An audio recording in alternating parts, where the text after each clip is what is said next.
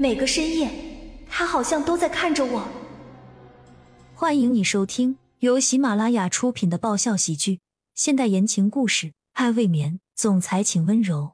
作者：菲菲云烟，由丹丹在发呆和创作实验室的小伙伴们为你完美演绎。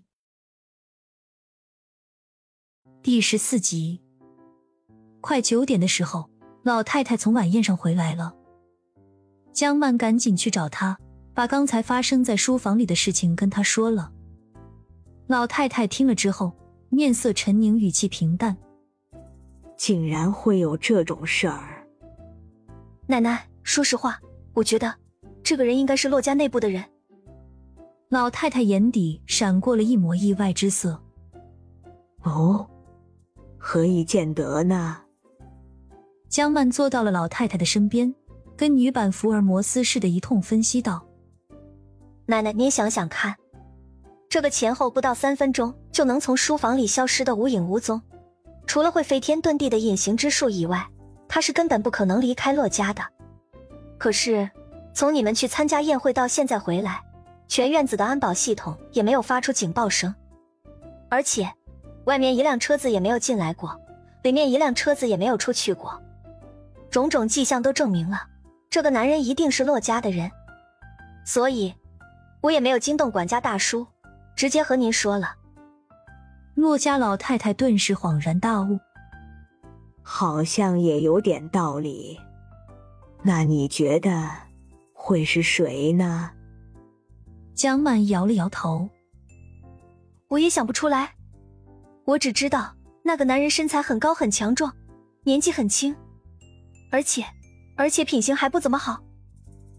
你是说对方的人品吗？怎么个不好法儿？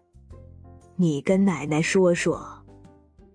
老太太表现出了一副很有兴趣、想要知道的模样。江曼脸色瞬间变得微红，不自然的咳了咳。总之，我觉得奶奶您得赶紧把这个人找出来才行。不知道对方到底有什么目的，才是最可怕的。您说是吧？老太太拍了拍江曼的手背，曼曼，这个事情你先不要对外声张，以免打草惊蛇。我会暗中调查的，你就别管了，也不用过于焦虑不安。江曼点下了头。好吧，奶奶，那我先回去休息了。从老太太的卧室里走出来。下楼的一路上，江曼都是提心吊胆的，她生怕随时会突现又有一双男人的大手从背后伸出来。正当她瞻前顾后、左顾右盼的时候，想着想着，一不留神，整个身体就猛地撞上了什么。江曼惊魂未定的连连退了两步，差一点就又要惊叫出声来。但是当她看清楚了自己撞到的人只是骆君年以后，她才舒了一口气。江曼满脸厌恶和嫌弃，冷漠的开口：“原来是你啊！你属猫的吗？走路都没声音，你呢？发生什么事儿了？你脸色怎么这么难看？”其实从刚才江曼走过来的时候，骆君年就已经察觉到他异常的状态了，明显是在东张西望，显得心神不宁的。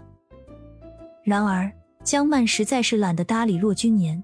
挺直了脊背，收敛了略微惊慌害怕的表情，淡定而冷冷的回答道：“没什么。这大晚上的，你一个人从老太太那屋里出来就慌慌张张的，你这叫没什么？”骆君年蹙眉凝神，微微低着头，仔细端详着江曼的神色。与此同时，对江曼那种刻意跟他疏远的态度也感到非常不悦。我怕鬼，不行吗？江曼简简单单的又回了骆君年一句，便径直从对方的身边经过，回到骆君墨的卧室里。看到阳台的那扇落地窗门，又不知道被什么人给打开了，江曼的心不禁又提了起来。她连忙快步的走过去，将门关上锁好，又将大窗帘拉上。转身回来的时候，江曼这才忽而想起来，今天还没有给骆君墨擦洗身体呢，于是。便赶紧又去卫生间打好了水，回到床前，对安然沉睡着的骆君莫轻声的碎碎念道：“骆大哥，我跟你说，几个小时以前，我在隔壁书房里遇到了一个大变态。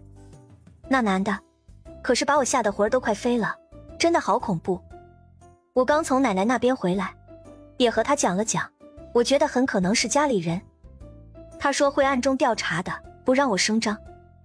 哎，我现在感觉是身心俱疲，整个人都好累啊。所以今天晚上咱们就简单擦一擦吧，只擦上半身，好吧？本集完，欢迎订阅本专辑《爱未眠》，总裁请温柔。